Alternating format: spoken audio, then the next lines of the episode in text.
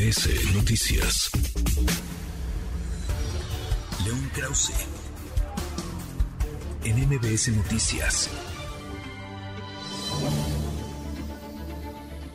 León dicen que llegó Ron DeSantis a buscar la candidatura del Partido Republicano para el 2024 y hay quienes ya lo consideran el representante del populismo rebelde del Partido Republicano Moderno. ¿Tú qué opinas, León? Buenas tardes.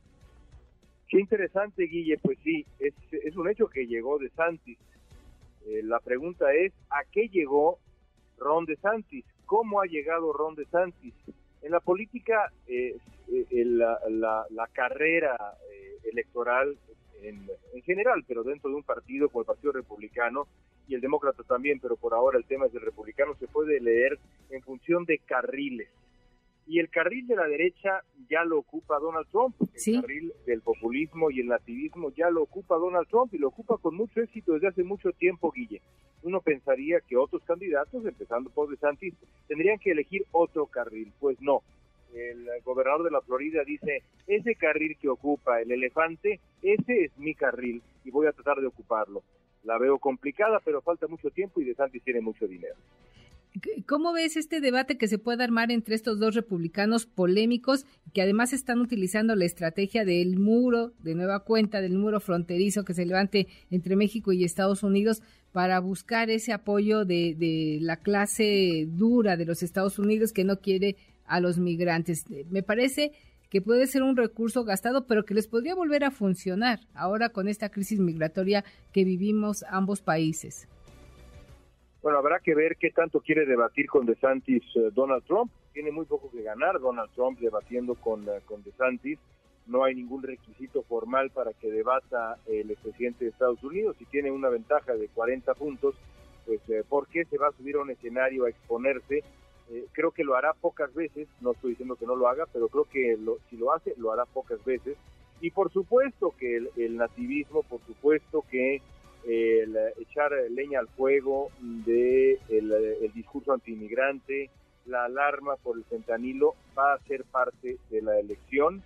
Eh, el tema del fentanilo será fundamental en ambos partidos, Guille, porque eso trasciende el momento electoral. Así que podemos esperar este tipo de eh, epítetos, de discursos, de retórica, eh, de manera repetida en, eh, en los próximos eh, en los próximos meses de aquí a las ciudades republicanas y me temo que más allá rumbo a la elección presidencial que es hasta noviembre del 2024. El discurso antiinmigrante, ¿no crees que le podría hacer mella, considerando que la población latina en Estados Unidos hoy juega un factor determinante en el padrón electoral? Pues eh, es que aquí de nuevo necesitamos hacer dos lecturas y estamos hablando de dos maratones, digamos, quedándome en mi asunto de los carriles y demás. Sí o dos carreras de 5.000 metros. Una es la carrera de 5.000 metros que termina en la candidatura republicana.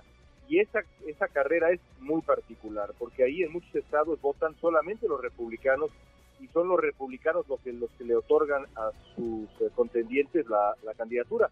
Y luego empieza una carrera completamente nueva, eh, con carriles nuevecitos, en donde hay básicamente dos contendientes, Guille, y ahí sí vota todo el electorado y lo que le funciona a DeSantis o a Trump en la primera carrera, muy probablemente no les funcionaría en la segunda carrera, pero hay que ganar la primera eh, antes que comenzar la segunda.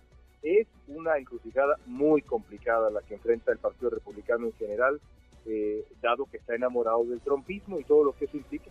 Tienen a dos, dos rebeldes sin causa, además, que son eh, de Ron DeSantis y Donald Trump, que enfrenta problemas legales también que poco le van a ayudar también en esta carrera de, carriles, en esta primera eliminatoria, como bien lo has planteado, Leo. Eh, así lo creo, eh, pero, pero de nuevo, eh, si me preguntas si le van a afectar los problemas legales a Trump, yo te diría que en la primera carrera que hemos descrito, parece que no tanto, habrá que ver, porque todo tiene un límite, imagina uno, pero parece que no tanto. Es un hombre de teflón para la primera carrera. Para la segunda, Guille, yo te preguntaría, le preguntaría a nuestro público, un votante que decidió no votar por Trump en el 2020 porque le parecía que era un hombre lleno de escándalos y no deseable, un votante independiente, ¿va a votar por este hombre en el 2024 ahora que Trump se ha radicalizado todavía más? Pues la apuesta natural es que no, pero todo puede pasar y más en la política de Estados Unidos en su estado actual. Así es, y recordemos también que Trump es un hombre que sabe sacarle jugo mediático a las adversidades y lo maneja y lo hace muy bien. Ya veremos, se antoja interesante por eh, esta primera parte de la eh, selección en el Partido Republicano y veremos qué sigue después de ver quién gana la candidatura de estos um, dos eh, republicanos que buscan llegar a la presidencia de los Estados Unidos en noviembre del 2024. Muchas gracias, León. Muy buena tarde.